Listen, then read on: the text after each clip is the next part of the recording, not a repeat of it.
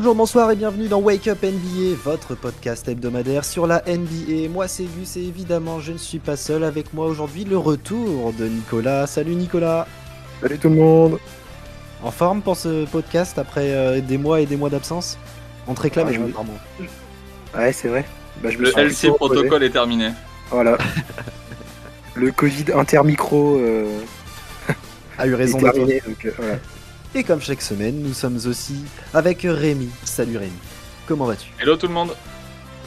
Bah écoute, ça va, je vais bien. On arrive petit à petit sur les, les dernières phases, donc euh, moi ça me va. Mais Toujours plus ça se rapproche, plus je me dis qu'il y aura bientôt plus de NBA, donc je commence à être un peu triste aussi. Enfin bref, il y a une préparation mentale un peu mitigée. Ouais, mais il faut profiter de l'instant présent. Regarde ce qui se passe euh, Exactement. sur les playoffs, c'est magnifique. Et oui, C'est vrai donc que c'est cette- beau. Dans cet beau. épisode, nous revenons aussi sur euh, les playoffs parce qu'en fait, bah, c'est l'actualité tout simplement. Euh, sortez de votre lit, faites couler le café, le reste on s'en occupe. C'est parti. Et donc les gars, on commence par la conférence Est, finale de conférence entre Miami et Boston. Euh, Miami du coup qui, on le rappelle, a battu Philly 4-2 et euh, Boston qui s'est imposé dimanche dernier face à Milwaukee dans un Game 7 euh, rondement mené par les hommes de Aimé Udoka. Et Miami a pris le match 1 à domicile et a fait respecter la hiérarchie. Rémi Yes, yes, tout à fait. Euh, J'ai pas pu regarder le match parce que euh, parce que c'était un game 1 et on était sorti de deux game 7, donc je trouvais ça un peu un peu décevant que ce soit juste un game 1. Non, en vrai, euh, en vrai, j'étais un peu KO après, après les Game 7 et tout, donc, euh, donc là, il fallait que je récupère un peu. Donc, j'ai pas pu regarder le match. Mais, mais bon, je me suis fait le résumé, j'ai regardé ça en condensé. Et grande surprise pour moi, c'est que les deux équipes ont scoré plus de 100 points. Avec les deux meilleures défenses euh, de la ligue presque. Parce que moi, dans ma euh, preview, c'était s'il y a une équipe qui dépasse les 100 points, elle gagne le match. Bah c'est le cas. C'est l'équipe qui a gagné. Alors oui, mais les les 100 points. deux ont dépassé les 100 points et les deux n'ont pas gagné du coup. Parce que Gus, je sais pas si tu le sais, mais il peut y avoir qu'un seul gagnant. C'est vrai? Ouais. Oh. Les deux ne peuvent pas gagner en même temps. C'est dingue. C'est dingue. Et du coup, c'est quoi s'il y a égalité? Il n'y a pas d'égalité, mec. Il n'y a pas d'égalité. Jamais. Euh, et du coup, bah, moi aussi, j'ai regardé le match, mais en rediffusion, parce qu'effectivement, on a tous euh, une vie à côté et c'est pas simple de regarder les matchs en direct, surtout que depuis que les, fi- les finales de con sont arrivées, les matchs sont à 2h ou 3h30, je crois, euh, pour la conférence Ouest. Donc, du coup, bah, on n'a plus de match à l'heure européenne, malheureusement. Et, et du coup, bah, pour moi, la grande satisfaction, et en fait, c'est pas vrai, enfin, c'est plus une confirmation, bah, c'est que Jimmy est le meilleur joueur de ses playoffs. Tout simplement. Tout simplement. Ouais, là non, là. très clairement. hein.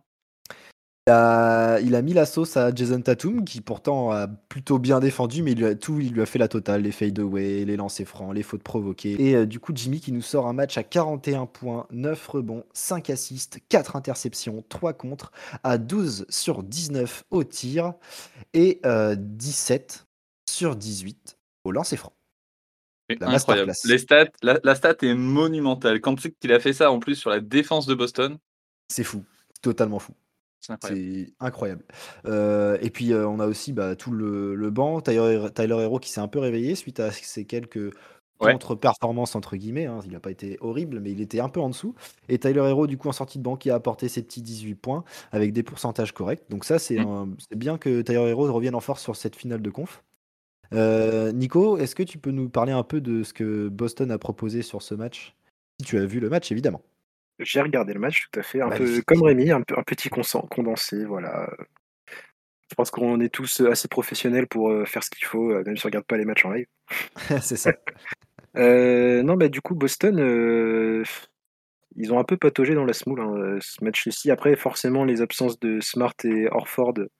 Donc, euh, le premier pour euh, blessure au pied et le deuxième pour protocole Covid euh, ont beaucoup impacté la défense des, des Celtics. Et même en attaque, parce que quand même, euh, Al Horford et Marcus Smart en attaque, ça, ça distribue du ballon et tout ça, donc ils jouent juste aussi.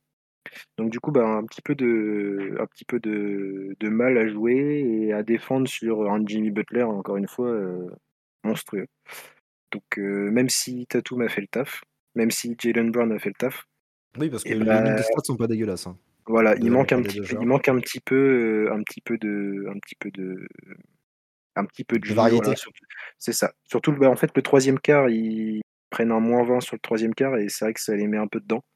Donc Ouais. ils reviennent au quatrième, mais ils n'ont pas réussi à, à revenir au score euh, assez proche pour, euh, dans le Money Time pour euh, pouvoir espérer l'emporter. Ouais, c'était un peu l'impression que j'ai eue. hein, C'était un peu de manque de solution. Ouais, un peu trop d'exploits individuels, malheureusement, pour euh, Boston. L'absence de Smart. hein. Bah ouais, clairement. Moi, je le Et vois puis, comme ça. euh, hein. Smart, c'était un peu le facteur X, euh, surtout dans le Game 7 face aux Bucks. Ouais. Parce qu'il a fait quoi? Il avait fait 11 points, 10 passes, je crois. Mais en fait, 11. il avait pu créer Ouais. le jeu, il avait pu partager pour ses coéquipiers et, euh, et, et faire un peu toute la gestion de, du jeu en demi-terrain. Ça, Et quand il est pas là, bah en fait, ça se ressent de ouf et du coup, le, le ballon circule beaucoup moins. C'est moins, c'est un peu plus du ball stopping. Et euh, du coup, c'est moins fun à regarder et c'est surtout moins fort en attaque et moins fort en défense parce que c'est smart. Bah oui, Deepoy, effectivement. Voilà. Et d'ailleurs, euh, l'un, enfin l'autre qui a performé en défense, c'est Bam Adebayo qui nous a sorti des Ouais. contres. Il nous a fait une vraie mixtape défensive sur ce match. Euh, parce qu'en attaque, c'est assez discret, mais par contre en défense, il a, quand même 4 contre. hein. mais euh, euh, le taf de, de Bam Adebayo sur la raquette de, Boston a été euh, vraiment, incroyable. Et c'est une des clés du match aussi. hein, C'était que, bah, fait, à partir du moment où déjà, si tu arrives à passer la li- ligne arrière de, Miami, si en plus derrière, tu as Bam Adebayo qui est en forme, bah, c'est compliqué, surtout avec quand tu manques de spacing, etc. Parce que alors Ford il tire quand même la défense. En plus, c'est la match-up direct de Bam Adebayo.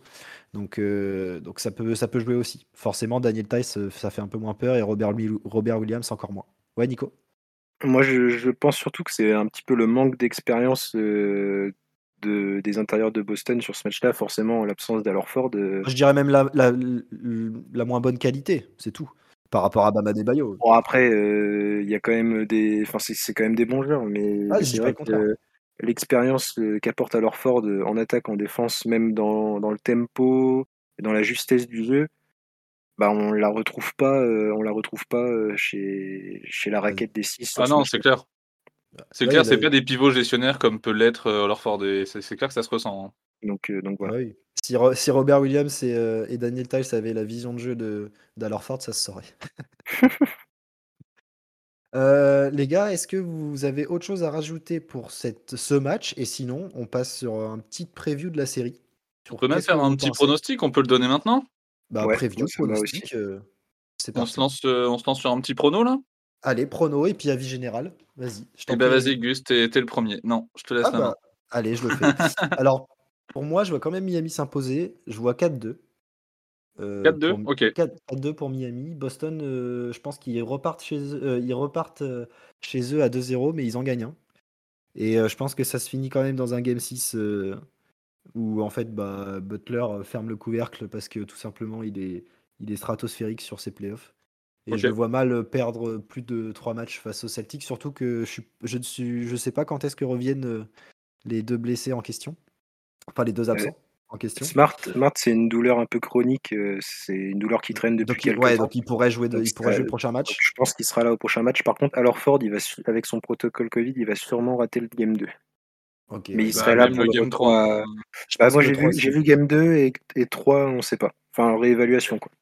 Ok. Ouais. Bon bah euh, ouais donc euh, tu vois ces deux absences qui vont peut-être euh, faire mal si jamais Marcus Smart joue un peu. Laquelle qui fait le plus mal côté Boston pour vous? Orford. Ouais, moi je Moi, vois je trouve plus. que c'est smart. Moi aussi.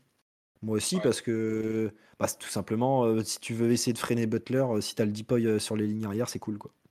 Il, est un peu plus petit que Butler, mais par contre euh, Une des, clés de, une des clés de la série aussi, ça reste, euh, ça reste quand même euh, l'intérieur. hein. Et pour moi, sans, sans Alorford, euh, c'est vraiment un gros, gros manque. Euh, sur toute la série, ça va être intenable pour. euh, Enfin, Bama Bayo et tout, ça va être intenable pour euh, les 6 Ouais, je comprends. Je comprends. euh, Ah, je les, comprends les deux que- font très mal hein, dans tous les cas. hein. De toute manière, ouais, c'est clair. Donc ouais, moi je vois 4-2, Miami passe en finale euh, en finale NBA. Rémi Ok. Euh, bah écoute, moi je m'en lasse pas, donc euh, 4-3, parce que je me lasse pas du Game 7. Euh, Miami en qui vrai, finit à j'étais un peu domicile. mitigé. euh, J'ai j'ai aussi envie de dire euh, 4-2 comme toi, mais moi aussi je vois Miami passer. Et du coup, si ça peut se faire sur un septième match, euh, je préfère. J'imagine qu'il va y avoir des très très gros matchs de Jason Tatum parce que il y a un genre d'affrontement personnel, je pense, entre Butler et Tatum. Et Ouais. il faut... faut savoir lequel est le meilleur joueur dans la série. Aujourd'hui, après ce Game 1, on a envie de dire que c'est Butler. Mais avant que la série commence, je Je pense qu'il y en a beaucoup qui auraient pu dire Tatum sans broncher. Ah oui, oui, mais ce serait pas déconnant non plus. hein. À lui de prouver que bah ouais, en fait, c'est c'est ça peut être lui le meilleur joueur sur le terrain et, euh, et qui peut emmener son équipe euh, gagner. Après, je pense que Miami a une équipe un peu plus consistante. Après, enfin, voilà. Et ce qui me plaît surtout dans la série, c'est le jeu d'échecs qu'il va y avoir. On a, on a un jeu de coach de chacun des côtés. Bon, il y en a un qui est, c'est un coach rookie, mais enfin, du coup, il Ouais, nous mais a on sait de quoi il est euh, capable. voilà, on nous a montré depuis janvier que c'est pas un plot, que c'est pas un plot sur un banc et que c'est un vrai coach qui réfléchit. Donc euh, la série peut être très très très intéressante d'un point de vue coaching euh, dans, sur les rotations, sur les choix, etc. Et, Avantage plaît quand même. beaucoup. Mais évidemment, avantage Polstra parce que Ime Udoka, je t'aime beaucoup, mais était encore rookie. c'est ça. Euh, Nico, ton pronostic? Euh, moi, j'aimerais bien voir les Celtics passer, mais pour moi, ça se passera pas. Ah ok. ça serait émotionnel. Euh, Non, non, je vois pas du tout. euh, avec les absences qu'il y a sur les premiers matchs, je pense que ça va, ça va être très, très Préjudiciable pour la suite. Ouais, compliqué. Ouais, Ouais. beaucoup trop. Après Donc, Miami a des aussi. On a Kylori qui est absent. Ouais, Ouais, mais, mais c'est moins. le truc, c'est qu'il est absent depuis le début des moins- playoffs ouais, quasiment. ouais, ouais. Et du coup, ils ils, peuvent ont très su bien gérer sans lui. Et surtout, ils ont aussi récupéré Victor Oladipo qui, pour le coup, Qui est revenu de peut-être ça compense un peu. Puis euh, j'ai envie de dire, Jimmy Butler, euh, il peut de toute façon, il a balle en main. partout, donc euh, voilà. je pense pas que la perte de Kylori soit trop importante pour euh, le hit en vrai. Ça fait toujours chier, mais, euh, mais pour le moment, il le gère bien en tout cas. Et du coup, euh, comme tu as dit aussi, profondeur d'effectif un peu plus importante euh, côté Miami. Donc euh, pour moi, ce sera un 4-1. Ah oui, c'est Ah vrai. ouais, Ouais. ah ouais, c'est ah, va dur être, ça. euh, ça va être chaud. Ils le prennent où euh, le match euh, Boston? Ils le prennent euh, pour se sauver à la toute fin? Ils le prennent chez eux? Ils le prennent à- Je- ils- sur, sur le Je game 2 pense, je pense qu'ils prendront le premier chez eux Ok. Et et après euh, Miami finit. Après, ça déroule. termine à la maison. Ouais. Ah, ça me fait mal pour Boston qui perdent 4-1 quand même. Je... Ça me ferait chier pour eux. Bah, ce serait dommage quand tu vois euh, la qualité de, de l'équipe. Après, normal, hein, on est en finale de conf. Il n'y a que des bonnes équipes. Donc euh, ça fait chier de voir n'importe quelle équipe s'arrêter au final. Donc, euh, Ouais, ouais, et c'est je clair. pense que les absences de Smart et surtout d'Alorford sur une durée un peu plus prolongée, euh, ça va être trop dur. Sauf après, s'il y a blessure côté Miami, bah, On je souhaite souhaite pas, hein. souhaite pas évidemment. Je souhaite pas, j'ai envie de voir la meilleure série possible, mais après, on sait jamais. Mais du coup, ouais, 4-1 Miami. Ok. Euh, moi, je vais vous demander un joueur clé. Nico, on repart dans ton sens. Un joueur clé, euh, ton coup de cœur euh, dans une des deux équipes. pourrait, Patrick euh, Curry Williams. Non, non, euh, ça mais peut pour être moi, ça. bah, hein. Ton non, coup de cœur, c'est pas forcément celui qui passe. hein. Oui, je sais. Euh, non, moi je vois bien. Mais il y en a beaucoup trop en fait. Ah, faut faire un choix, faut trancher là.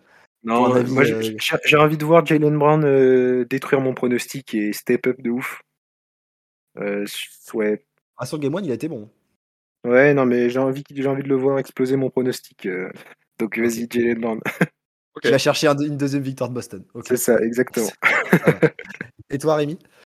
Euh, moi, je pense que ça va être Smart parce que j'adore ce joueur déjà. Parce qu'il a un impact trop important dans la défense, il est pas deploy pour rien. Et parce que offensivement, comme je l'ai dit tout à l'heure, euh, je trouve que le jeu, il est trop lent euh, sans lui. Que Jason Tatum, Jalen Brown, ils sont très bons, mais je- parfois ils, ont tendance à, à stopper le ballon, à ralentir trop le jeu. Tandis que Smart, quand il est là, c'est beaucoup plus fluide, c'est beaucoup plus cool à regarder. Donc quand il est là, je préfère vraiment plus les, regarder les Boston Bah, que, bah, on que le- en Game 7 quand il face est à pas là. Milwaukee.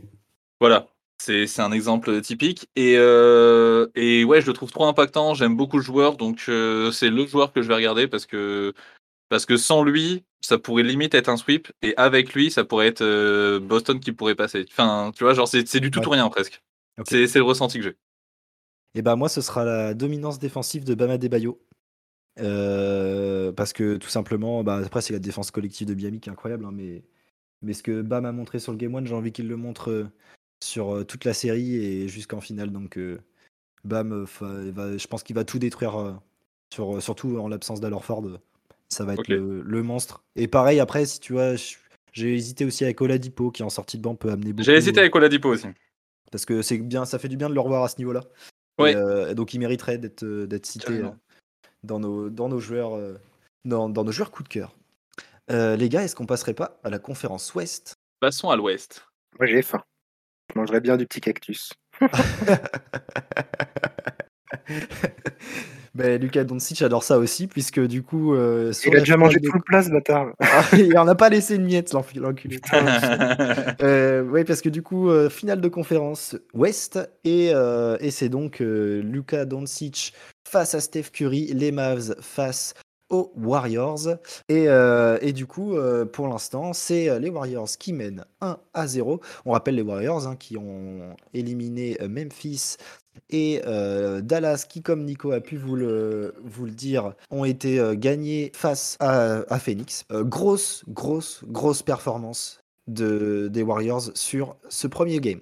Ah oui, ah oui, complètement. Dallas a un peu, a un peu eu la tête sous l'eau sur ce premier game euh, parce que je pense qu'ils ont été un peu surpris. Le momentum, le momentum était avec eux après cette belle victoire face à Phoenix.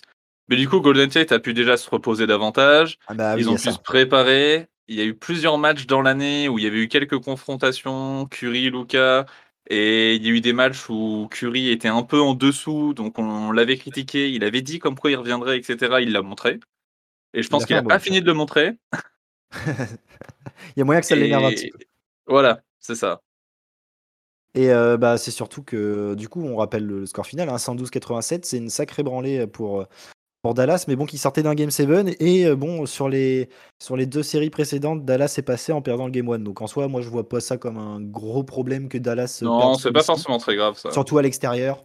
Moi, Ouais. c'est pas forcément très alarmant. Après, ils ont été dominés dans la plupart des catégories Tout, statistiques. hein.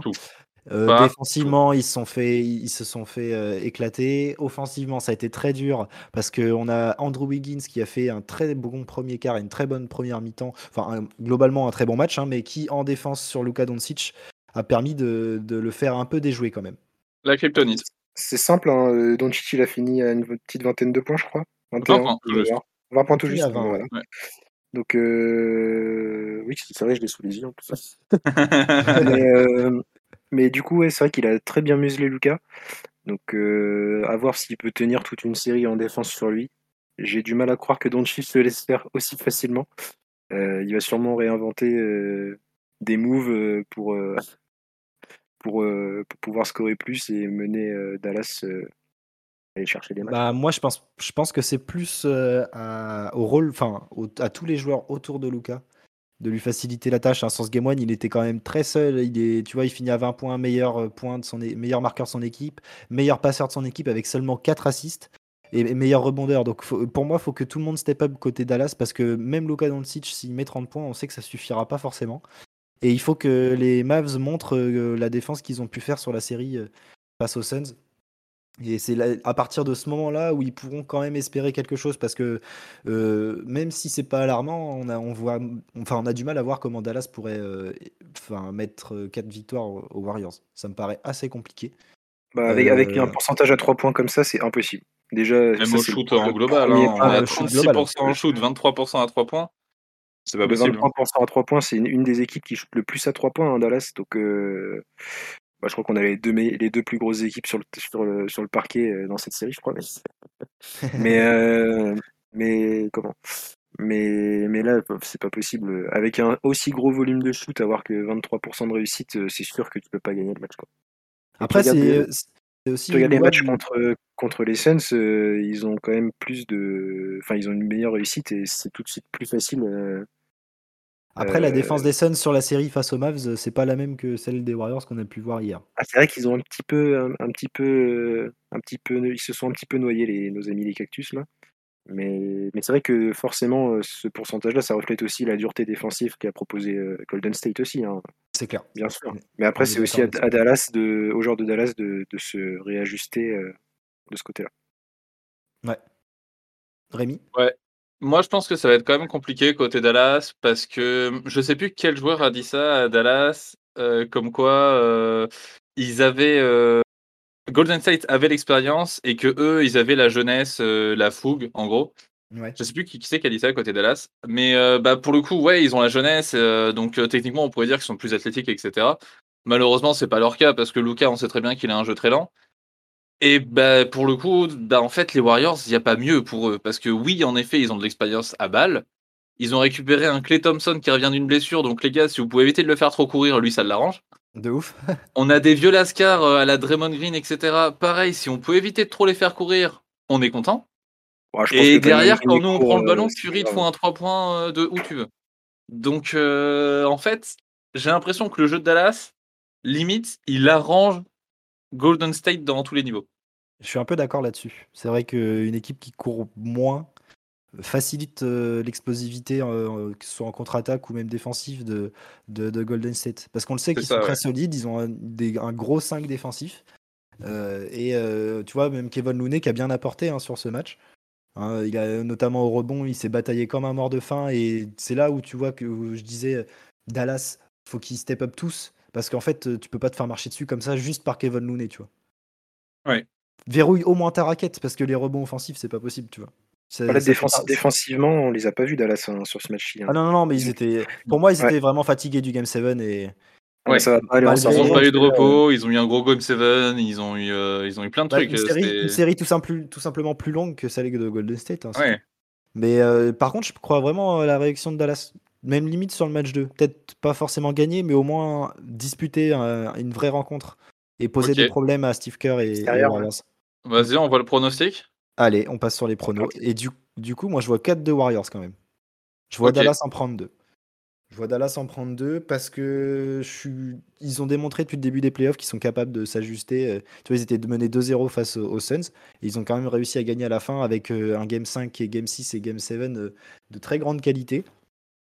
Donc, euh, euh, ouais, moi, je vois Dallas en prendre 2. Luca mérite d'en prendre 2 pour toute la campagne qu'il a fait. Et même globalement, je pense que tout le monde euh, sous Jason Kidd peut, amener beaucoup plus que ce qu'ils ont proposé sur le match 1. Et globalement, tu vois, je pense que les Warriors peuvent aussi, enfin, je pense qu'ils savent qu'ils vont passer. Après, on est sûr de rien, mais je pense qu'ils peuvent, pourquoi pas, tu vois, sur certaines phases de jeu, laisser passer une victoire.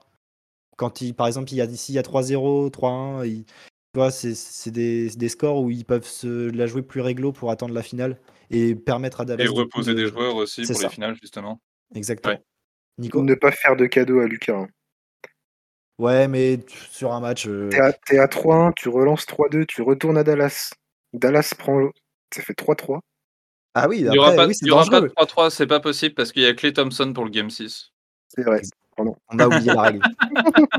Bien vu, Rémi. Ouais, mais Désolé les gars. Maxi, Maxi en fait, en c'est a- juste pas possible. Du coup, Rémi, ton pronostic. Pour défendre.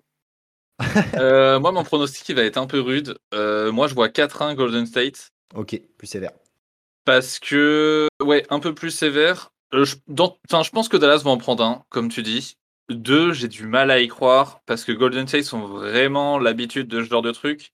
Ils se sont fait remonter une fois un 3-1 lead. Euh, ils veulent pas revivre le truc. Donc, euh, tu sais, des fois que tu laisses prendre le deuxième, bah, tu commences quand même à avoir un peu les jetons. Euh, faut éviter de se faire trop peur là-dessus. Euh, mine de rien, euh, bah ouais, faut quand même qu'ils essaient de se reposer le plus possible. Donc plus vite ils peuvent finir, mieux c'est pour se reposer pour les finales. Et dans tous les cas, côté Dallas, la saison, ils ont déjà fait bien mieux que ce qu'ils espéraient, je pense. Ils ont sorti Ouais. la meilleure équipe de la ligue en 7 matchs. Les mecs, ils ont, je vais- je vais pas dire ils ont aucune expérience en playoff, mais c'est encore des, pour la plupart, c'est des gamins, tu vois. Il y a Dinwiddie qui a un peu d'expérience, mais c'est tout. En playoff, Et- pas, pas tellement en plus, Dinwiddie. Ouais, ouais, en plus. Donc euh, voilà, les mecs, ils ont pas tant d'expérience que ça. Tu, tu joues contre des mecs, ils ont trois bagues, ils ont, c'est quoi, c'est leur six, enfin, ils ont fait déjà fait 5 finales, 6 finales, Si finale de 15, conf. 16, 17, 18, 19, ouais, ça en fait 5. Enfin voilà, je pense que ça va être vraiment très compliqué. En plus, en face, c'est Steve Kerr. Jason Kidd, euh, bah, je t'aime bien, mais c'est Steve Kerr, quoi. Enfin, C'est sûr. Là-dessus, il n'y a pas photo. euh, ouais. Alors, le seul truc qui fait la différence, c'est que je pense quand même que le meilleur joueur de la série joue à Dallas. Alors. Au jour euh, d'aujourd'hui, en tout cas. Actuellement. Le pense boat joue à Dallas. Nicolas, calme-toi. Il... L'autre, il met Tyler Hero All-Star. Après, Lucas, le euh, Calme-toi. On a le droit que- de rêver. Hein. On a le droit de Je rêver. pense que Luca est plus fort que Curry aujourd'hui. Mais après, ça se discute. hein. C'est un débat Après, qui peut Ka- être très long. Ka- Kyrie a. euh, euh. Kyrie. Le Steph Curry euh, n'a pas, euh, je pense, euh, montré sur, cette, sur cette saison en- et en playoff qu'il peut prendre un match à son compte et en planter 40 quand il veut. Je pense qu'il est plus dans la gestion. Ouais, c'est ça, Mais ça complètement. l'empêche pas d'en mettre Mais 30, tu vois, mais ah ouais, ouais. Donc en fait, je Oui, pense on que n'est pas sur les mêmes profils. hein. ah bah non, pas du tout et je pense que Curry, en fait, s'il s'énerve, il est meilleur que Doncic quand même. Oui, bah ça, c'est fort pour là. De toute façon, un Mais après, euh, oui, main si tu chaude. si euh, tu dis actuellement sur ce qu'on a vu sur cette campagne de playoff, oui, Luka est plus fort. OK. Voilà. Et du coup, j'ai quand même envie que Luca il en prenne un. Si, comme tu dis, il en prend un deuxième, c'est très très chouette, mais j'ai du mal à les voir en prendre plus que deux. Ça me paraît pas réalisable que Ah non, moi non plus. Mais par Non. contre, pour le scénario, j'ai envie que Dallas y passe. hein. Ah bah, ce serait magnifique. Imagine, Ah bah, euh, Dallas, Boston. Celui, qui- celui qui a mis ça dans son bracket, il est, il est roi du monde. Nicolas? bah déjà, ce- celui qui a encore un bracket valide là, qui se montre. hein. Je veux le Ah voir, ouais, le mec. clair, hein. c'est clair. Parce que Ah, celui qui avait pronostiqué Dallas en en finale. 7 matchs, j'ai envie de le rencontrer, le mec, hein, vraiment. Moi, vraiment, j'étais pas loin de win. hein. C'est-à-dire que j'avais fait passer les Clippers, donc après, juste après le pay-in, déjà, j'étais mort. Nico, ton pronostic? Bah moi, je suis un peu perdu dans, dans cette série parce que j'ai envie de voir euh, Dallas euh, Bah, tout le monde a envie de voir Dallas faire, passer. faire des merveilles et je pense qu'ils vont le faire. Oh là là, il se mouille. Magnifique. Ouais, ouais, je me mouille. Euh, Du je tu vois vois quoi? bien, je vois bien un 4-3 Dallas avec un Game 7 mais de l'espace de Maxi Kleber. Non, ça c'est du troll. ça c'était du troll. Non mais, mais ouais, un 4-3 Dallas. euh, faites- Fais-nous rêver, Lucas. Fais-nous rêver les, les petits jeunes qui courent partout là. Faites-nous rêver. là. Ah ouais, Ah, ça serait énorme. Bah écoute, on le souhaite, euh, ce serait cool de voir Luka Doncic en finale NBA, mais Bah oui. Ah, moi, ce sera pas cette hein. saison, mais, mais on, on lui souhaite quand même. Euh, et bah du coup, on repart sur un joueur clé euh, ou votre coup de cœur. Nicolas, Luka Doncic, tu vas dire? Non, ce serait trop facile. Euh, Mais j'ai envie de voir Spencer Dinwiddie euh, comme au game, euh, au game euh, mince, Game Six. 7 ou game 7, je sais plus quand il a été super chaud en première mi-temps. Il me semble que c'était Ah, game 6. C'était Game 6. Ouais, donc euh, comme au game 6 là, qui rentre, euh, qui a de l'adresse, qui est agressif. Euh, je pense que si Lu- Lucas fera le taf dans tous les cas, c'est normal. Pour moi, c'est le meilleur joueur de la série, c'est ce qu'on disait tout à l'heure. Donc Dinwiddie step up aussi. Forcément, ça va mettre une dynamique de ouf dans l'équipe. Et tout Ouais. le monde va step up ensemble, je pense. Il faut vraiment que son principal lieutenant, Dinwiddie, fasse le taf. Ok. Donc euh, voilà. Je suis assez d'accord avec ça. ouais. C'est vrai que si Dinwiddie est pas dedans, euh, c'est perdu d'avance. Ouais, clairement.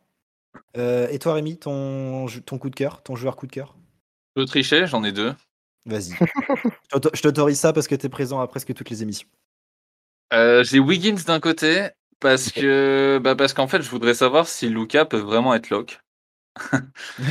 Euh, parce que Wiggins on l'a jamais vu performer en playoff et du coup j'ai envie de voir ce qu'il peut apporter dans des gros moments. Genre là on est en finale de conf, montre-nous que que bah, en fait que un, premier, que- un, pre- un premier pic de draft pour rien.